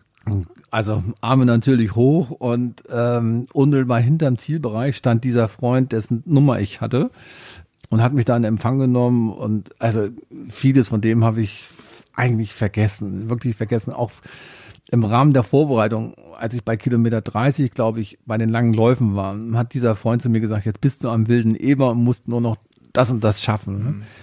Den wilden Eber habe ich beim ersten Mal gar nicht realisiert. wie gesagt, du läufst dann, äh, ich bin im Tunnel da durchgelaufen, wie, wie on Dope, ja, wie auf Droge und hab dann erst hinterher in der Kneipe dann, als wir dann abends zusammen gegessen haben und ich die Medaille in der Hand hatte, da ist mir dann so langsam klar geworden, was dann an dem Tag überhaupt passiert ist, ja. Und dass das funktioniert hat, das ist schon, schon irre. Und die ja. Zeit danach, also bist du dann in so ein Loch gefallen, weil das Ziel jetzt plötzlich weg war oder hatte dich Euphorie noch wochenlang getragen? Äh, also es war immer so ein Hin und Her und Hin. Also im Vorfeld schon hatte meine Frau so zu mir gesagt, du bist von einem Extrem ins andere gefallen. Du hast früher keinen Sport gemacht, jetzt machst du ganz viel Sport und wie so eine Art ähm, Abhängigkeit. Und auch da habe ich natürlich reflektiert. Ne? Ich hatte im, vor dem Marathon einen relativ starken Trainingsplan, so vier, fünf Mal die Woche habe ich mich dann doch bewegt, langsam und regelmäßig, aber regelmäßig. Und ähm, habe mich in der Zeit danach ähm, auch stark auf die Laura Chacon verlassen das hieß also danach drei Wochen erstmal gar nichts, ein bisschen schwimmen zu gehen und so weiter und so fort. Und äh, nachdenken, gut, ich war dann ja im Job drin, und äh, traf da nur, überraschte, positive Gesichter. Ah, du bist schon wieder zurück, du bist einen Marathon gelaufen. Ich so, unglaublich und jetzt auch wieder im Job. Wie geht denn das? Und also schon auf so eine, die Euphoriewelle hielt danach auch mhm. an. So feedbackmäßig auch, ne? Genau. Und ähm, ist dann auch so, dass ich in Frankfurt, du kaufst da deine Sportsachen und hast da dein Fachgeschäft hoffentlich und nicht nur einen Internetanbieter. Also ich hatte, habe zumindest ein Fachgeschäft, beziehungsweise zwei. Und der Frankfurter Laufshop, der Inhaber der Jos Wiebelhaus, der sagte, boah Mensch, ist ja super gelaufen. Komm, wir müssen aus deiner Geschichte was machen. Und so kam es dann auch, dass ich ein Laufsportmagazin, das habe ich dann angeschrieben und die haben dann, das dauerte ein bisschen und dann war ich ein bisschen enttäuscht, du hast auch eine gute Story und willst also das, diesen Spaß am Sport weitergeben und vielleicht ein bisschen was bewirken. Dauerte ein bisschen, bis die dann sich meldeten, aber es wurde dann Ende des Jahres dann doch was. Und das heißt, ich habe einen Artikel geschrieben, der dann in der März-April-Ausgabe dann auch drin war. Und dann ging, ging das gleich weiter. Kaum stand fest, dass die veröffentlichen und so weiter. Dann hat der Jost zu mir gesagt, hey Ludwig, jetzt haben wir den Artikel, das ist eine super Story, da kann man auch was draus machen. und ich hatte auch schon ein bisschen drüber nachgedacht. Ich hatte ja gesehen, dass Spender wichtig sind. Und dass manche sich schwer tun, Spender zu finden und habe auch da wieder nicht groß nachgedacht, sondern DKMS war dann bei mir so im Hinterkopf und da habe ich zu Jos gesagt, naja, wir könnten ja, ich könnte ja mal eine DKMS-Aktion versuchen auf die Beine zu stellen.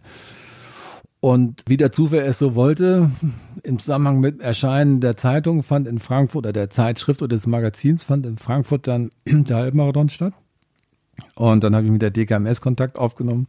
Guten Tag, ich bin total durchgeknallt und habe das und das vor und bei der und der Veranstaltung. Da bedurfte es anfangs ein bisschen Hindernis überwinden. Warum? Weil bei einer Sportveranstaltung sind die Leute auf den Lauf fokussiert und so weiter. Die sind alle gesund, vielleicht finden wir da was. Hm? Und dann ist es so, diese Typisierungsaktion, eine DKMS äh, schickt diese Proben, die, die, die, die du mit dem Wattestäbchen machst, ins Labor und kostet 35 Euro. Ja? Und äh, ich hatte jetzt nochmal zurück, Februar Diagnose, gedacht, wenn du in deiner Familie keinen Spender findest, boah, in deinem Unternehmen arbeiten, 40.000 Leute, da wirst du einen finden, zur Not macht man da so eine Aktion. Äh, da hatte ich zu dem Zeitpunkt nicht drüber nachgedacht, dass entweder DKMS, Blutspendedienst macht es auch, dass wenn das in einem kommerziellen Umfeld, also bei einer Firma durchgeführt wird, dass die natürlich sich finanzieren müssen. Und deswegen für sowas auch Geld nehmen müssen. Geht gar nicht anders. Ne? Und die Idee kam erst, hm, hm, Frankfurter Halbmarathon, hm, hm, hm, kommerzielle Veranstaltung, einfach so, hm, hm, hm, geht nicht. Ich sagte, ja, die Veranstaltung macht ein Verein, gemeinnützig und ich mache die. Ich bin keine Firma, sondern bin Patient und will nur die gute Geschichte nutzen. Naja, äh, die DKMS war dann einverstanden und der Veranstalter in Frankfurt, Spiridon, die haben auch gesagt, also sie haben natürlich unter ihren äh, Mitgliedern immer mal wieder mit sowas zu tun. Das ist der größte Frühjahrshalbmarathon, glaube ich, in Deutschland mit 5.000, 6.000 Leuten. Und die haben dann spontan zugesagt und so hat die Aktion dann auch wieder mit Hindernissen und so weiter und so fort äh, dann aber ähm, stattgefunden. Es war gut so. Ja, und kaum war die Aktion vorbei. Hey, Ludwig, es muss da irgendwie weitergehen. muss doch weitergehen. Aber du denkst immer nach vorne. Du hast immer genau. Ziele. Ja, ja, muss doch irgendwie weitergehen. Und ähm, dann habe ich so gedacht, hm, du müsstest irgendwie Presse, Rundfunk und Fernsehen und Frankfurter Marathon, Berlin Marathon ist zu groß dafür. Kennen da keinen. Aber Frankfurter Marathon wäre mal so ein verrücktes Ziel, da auf die Marathonmesse zu gehen und da auch dann eine Aktion durchzuführen. Und der Veranstalter ist eine Agentur, also kommerziell, hat ja gesagt, hat mir eine kostenlose Standfläche gegeben und die DKMS hat dann auch gesagt, naja, ist eine kommerzielle Veranstaltung, aber du machst das. Wir stellen dir sogar jemanden hin, dass du das machen kannst. Ne? Und bin aber davor, äh, das heißt hier Ende September, das zweite Mal den Berlin-Marathon gelaufen und habe mir dann auch vorgenommen, beim zweiten Mal etwas genauer hinzugucken, die Stadtteile etwas mehr zu sehen, den wilden Eber zu sehen und so weiter und so fort. Also gar nicht auf Zeit. Noch schneller äh, werden. Doch, also ähm, nach September 2018 und habe ich mit dem Training ja weitergemacht. Du fragst es ja, bist du im Loch gefallen? Äh, habe ich mir gedacht, hm, Mensch, du hast als Student immer in Hamburg die Leute Marathon laufen sehen. Dein Schwiegervater, du musst in Hamburg Marathon laufen. So, habe mich da angemeldet und hatte so den verrückten Plan in Hamburg, wenn du Berlin 432 geschafft hast, verrücktes Ziel setzen, unter vier Stunden. Es wurden dann 413. Ich hatte dann vorher auch zweimal wirklich eine dicke Erkältung. Und in dem Moment habe ich auch ge gelernt, ist, also wenn du mit 60, ja, ob du nun 4 3,30, 5,20, 3,45 läufst, scheißegal. Ja. ja. Also in meiner Altersklasse gibt es Leute, die laufen das Ding noch in 2,59 oder so oder 3,15. Die haben aber Jahrzehnte Marathonerfahrung in Knochen. Erstens, zweitens sind sie vielleicht ein bisschen sportlicher. Und äh, man muss sich ja immer fragen, äh, was heißt fragen? Du, meine Frau hat immer gesagt, du wie vorhin schon erwähnt, du fällst von einem Extrem in die andere. Ist das vielleicht eine neue Abhängigkeit? Es gibt viele so in meinem Umfeld, die laufen und damit eine kaputte Beziehung, Ehe zuschütten oder Misserfolg im Beruf. Ja, es soll Spaß sein und nicht, äh, äh, lass, äh, äh, sag mal schnell, Abhängigkeit, Droge. Und äh, die, die, diese Frage nach der Zeit ist in dem Zusammenhang extrem gut. Wenn du dir vor Augen führst, ja, scheißegal, interessiert sowieso keinen. Du, du, wirst nie die Spitzenjungs erreichen. Und was ist deine Bestimmung? So, du nimmst weiter deine Tablette, du bist weiterhin immer noch ein bisschen krank. Du bist die ganze Zeit, also seit September 2018, kein einziges Mal verletzt gewesen. Das heißt, du hast vieles richtig gemacht im Training, im Essen und so weiter und so fort. Jetzt spielt auch nicht verrückt. Ja?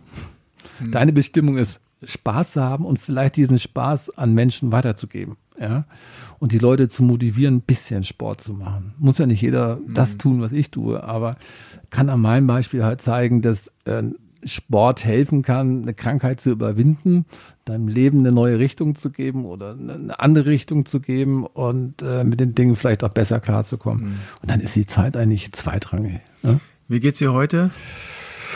Ja, also die Ärzte sagen, Blutbild ähm, ist von der Qualität her, also von, von, von der, vom Leukämiestatus her im unteren Bereich stabil.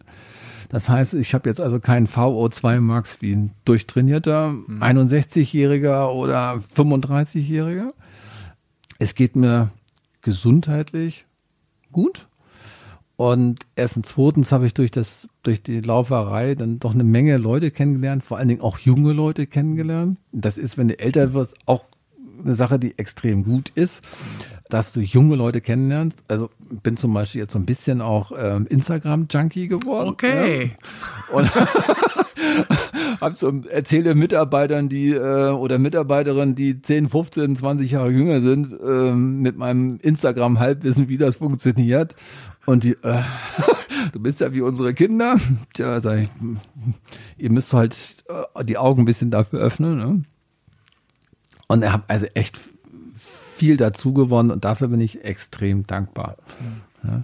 Aber bist du denn jetzt noch äh, in Anführungszeichen krank oder ist das jetzt ja, beendet? Ja, ja nein, nein, nein, nein. Also entweder machst du halt Chemo und Transplantation hm. und kommst da gesund raus. Meine Frau fragte da auch nach dieser Maßnahme, ist mein Mann dann gesund? Haben die ihr gesagt, mhm. Aber er kann es nochmal, er kann es wiederkriegen, ja, weil wenn du Blut oder Stammzelle von jemand anders kriegst, kriegst du auch die Genetik. Ja, also sind bei mir vier äh, Gendefekte, zwei sind akute Treiber und äh, zwei wohl eher chronisch, soweit ich das verstanden habe. Oder aber man setzt sich halt auf Tablette und diese Tablette wirkt jeden Morgen quasi wie eine kleine Chemotherapie. Mhm. So, und ähm, das ist wirklich nur eine Tablette. Ja. Krass. Und wenn du die Transplantierten nimmst, die schlucken dann morgens einen Cocktail. Ne? Die schlucken dann 10, 11, 12, insbesondere in der ersten Phase danach.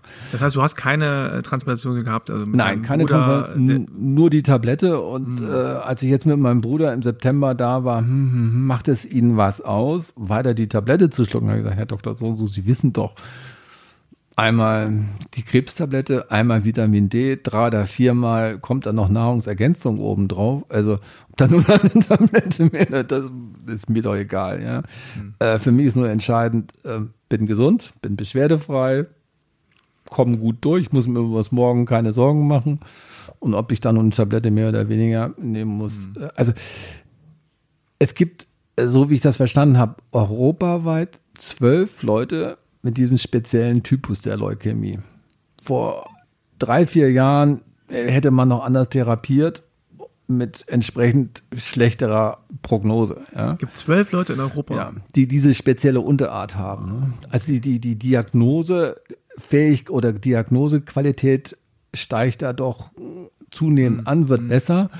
Und äh, dementsprechend können sie auch mit den Medikamenten anders arbeiten. Ne? Du musst also quasi die ganze Zeit immer weiter diese Tablette nehmen. Ja, genau. Und mhm. äh, dieser Befund, mein Arztbruder sagt immer Science Fiction, so vier Seiten. Hm, ich kann da, versteht da schon mal gar nichts davon. Ein Allgemeinmediziner wie mein Bruder, der nach zwei Seiten versteht er schon nichts mehr. Mhm. Ja? Das zeigt einfach nur, wie die Medizin da voranschreitet. Und in meinem Fall sagen die Ärzte, also eigentlich könnten wir jetzt äh, mal nicht sieben Tage eine Tablette, sondern sagen sechs Tage und wir machen mal einen Tag Pause. Dann müssen wir den Beobachtungszeitraum wieder hochdrehen, also einmal die Woche Blutbild machen lassen. Aber da der Prozess stabil ist, wollen sie den eigentlich nicht gefährden. Also nach drei Jahren fängt man frühestens eigentlich an, medikamentös da ein bisschen an der Schraube im Sinne von Erleichterung oder weniger zu nehmen. Ne? Mhm. Und äh, also, ähm, bin Kassenpatient. Hm? Mhm. Der Oberarzt der nimmt sich immer so viel Zeit. Die freuen sich natürlich auch, wenn sie positive Nachrichten äh, verkünden ja. dürfen oder äh, mal mit einem positiven Beispiel zu tun haben, denn sie müssen ja auf so einer Station äh, doch jeden Tag schlechte Nachrichten überbringen, diagnostisch mhm. und äh, viele sterben eben dran. Ne? Das ist so. Musst du denn jetzt, abgesehen von der Tablette, noch auf viele Dinge achten? Also, ja, wenn du zum Beispiel, du hast jetzt gerade gesagt, mhm. du hast oben auf dem Kopf so eine kleine ja. Wunde. Mhm. Ähm, also, was ist da passiert nochmal? Bitte? Bist du irgendwo, bist du irgendwo hängen geblieben? Oder ich bin, hab mir den Kopf gestern Abend, äh, hab für unseren Hund da noch Wasser äh, auf den Boden gestellt und beim Hochkommen habe ich mir den Kopf an der Glasplatte gestoßen. Oh. Ja, ja. Also äh, am Anfang war das so, dass ich wenn ich Schnupfen, Erkältung hatte, sofort den Arzt Bescheid sagen musste. Oder wenn sowas passiert wäre wie gestern Abend, sofort E-Mail an Arzt mit einem Foto. Also zum Glück gibt es die Technik heutzutage. Also ich habe E-Mail-Verkehr. Ich habe den Ärzten immer geschrieben, wie es mir so geht, per E-Mail, damit die sofort reagieren können. Und äh, wenn irgendwie was aufgeratscht war oder so, habe ich, hab ich ein Foto gemacht. Also ich habe ja erzählt, dass ich dann im Sommer äh, oben an der Nordsee in St. Peter-Ording war. Da fällst du auch mal hin, da ratscht dir mal im Stein das Beinchen ein bisschen auf oder holst dir einen mhm. Sonnenbrand oder so. Immer fotografiert und Foto plus Text runtergeschickt, parallel da oben zum Arzt gegangen. Das ist schon gut, dass das technisch äh, so möglich ist. Und äh, jetzt ist es so, Klar, wenn ich eine Erkältung habe oder so, muss ich sofort ins Krankenhaus. Muss, mhm. wird ein Blutbild gemacht und dann gucken, entscheidet die, die Klinik und nicht der Hausarzt, äh, was gemacht wird. Wenn ich so wie gestern Abend mir oben den Kopf, äh, wenn ich da irgendwo anstoße und das blutet, dann weiß ich selber, wie ich reagieren muss. Das heißt, äh, wenn die Wunde relativ schnell, ist, wenn es relativ schnell aufhört zu bluten, dann ist alles okay. Dauert das irgendwie länger als normal, sofort ins Krankenhaus. Also lieber eine Nummer vorsichtiger sein, aber also ich kann jetzt in Urlaub fahren. Ich suche mir jetzt, ich habe gestern, nee, vorgestern Abend war ich in Dortmund, ja, und im Fitnessstudio und die Dame, die da die Rezeption bediente, die war in Sri Lanka. Ich würde jetzt nicht auf die Idee kommen, nach Sri Lanka zu fliegen, so, so schön wie das vielleicht sein mag. Ja. Also ich will schon mich in drei, vier Stunden Entfernung von einer vernünftigen Uniklinik aufhalten, falls mal irgendwas ist. Ne? Also diesen Bewegungsdrang, die Welt zu sehen, ist nicht mehr da. Vielleicht ist es auch übertriebene Vorsicht, ja. Weiß ich nicht, aber es beruhigt einen dann doch ein bisschen. Ne? Mhm. Und worauf ich auch achte, ist, es war anfangs für meine Apotheke ein bisschen schwierig. Die Ärzte verschreiben ja einen Inhaltsstoff. Und weniger ein bestimmtes Produkt mhm. von, einem, von einer bestimmten Firma. Und ähm, da gab es dann im, ja, vor drei, vier Monaten das Problem, dass das Rezept nicht richtig ausgestellt war. Dann bekam ich zwar den Wirkstoff, mhm, ja, aber nicht das Medikament. Dann habe ich zu der Apotheke gesagt, Leute, ich kriege seit März 2018 dieses Medikament von dem Hersteller. Das will ich weiterhaben. Ja, brauchen sich keine Sorgen zu machen, ist derselbe Wirkstoff drin. Sag ich, mach ich nicht. Ja, ich never change a winning team. Ja, also das Medikament von dem Hersteller funktioniert, selbst wenn der Wirkstoff in einem anderen Medikament das gleiche ist, wenn das nur ge psychisches Gedöns ist, ja, ich bleibe dabei. So, und dann bin ich also zur Klinik gefahren, habe da das Rezept nochmal neu ausstellen lassen und so weiter und so fort. Ne? Das, wenn ich jetzt wegen sowas zwei Stunden von der Uniklinik weg bin. Ne?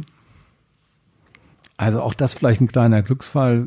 Frankfurt, Uniklinik, ich bin da in einer halben Stunde, wenn was ist, das mhm. ist schon gut. Ne? Ja, jetzt dann äh, zum Schluss. Ähm, mhm. Du hast ja sicherlich Visionen, Projekte, Ideen. Äh, was steht da jetzt in, in nächster Zeit an? Und bitte halt dich kurz. ja, also der Plan steht, ich werde im April, am 19. April in Hamburg Marathon laufen. Okay. Die haben mich zum sogenannten Laufbotschafter gemacht. Ja. Und äh, ich habe mich äh, natürlich für Berlin 2020 beworben und gestern den Startplatz gekriegt. wow. So, und äh, dazwischen hoffe ich, dass ich äh, in meiner Firma ein Projekt mit umsetzen kann, also so ein Gesundheitsprojekt mit umsetzen kann. Da gibt es ein dreimonatiges, eine dreimonatige Laufveranstaltung. Und ich bin zwar jetzt ab Jahreswechsel äh, dann im Vorruhestand, hm. habe dann aber Zeit und könnte, äh, das ist der Plan, da müssen noch zwei, drei Unterschriften drunter, dann äh, von Mai bis Anfang August äh, in der Firma dann für dieses Thema dann die Werbetrommel rühren. Insofern weiter auf der Spur. Charity, um mal Neudeutsch zu formulieren, und ja. Sport. Ach, das klingt doch nach einem guten Plan. Ähm, mhm. Wie kann man dich äh, erreichen? Auf Instagram zum Beispiel, wie ist dein, dein Handle? Ja, also man findet mich in Instagram unter Fun Running Lou. Fun Running Lou. Ja, Fun und für Lou Spaß. Mit L-U oder L-O-U? L-O-U. Also Fun okay. wie Spaß, Running wie Laufen und äh, L-O-U hinten dran. Okay, verlinken wir nochmal in den Show Notes. Genau. Facebook ist äh, ähnlich, aber das ist ein bisschen tot. Tot. Facebook ist tot. Ja, ja. Vielleicht. Genau.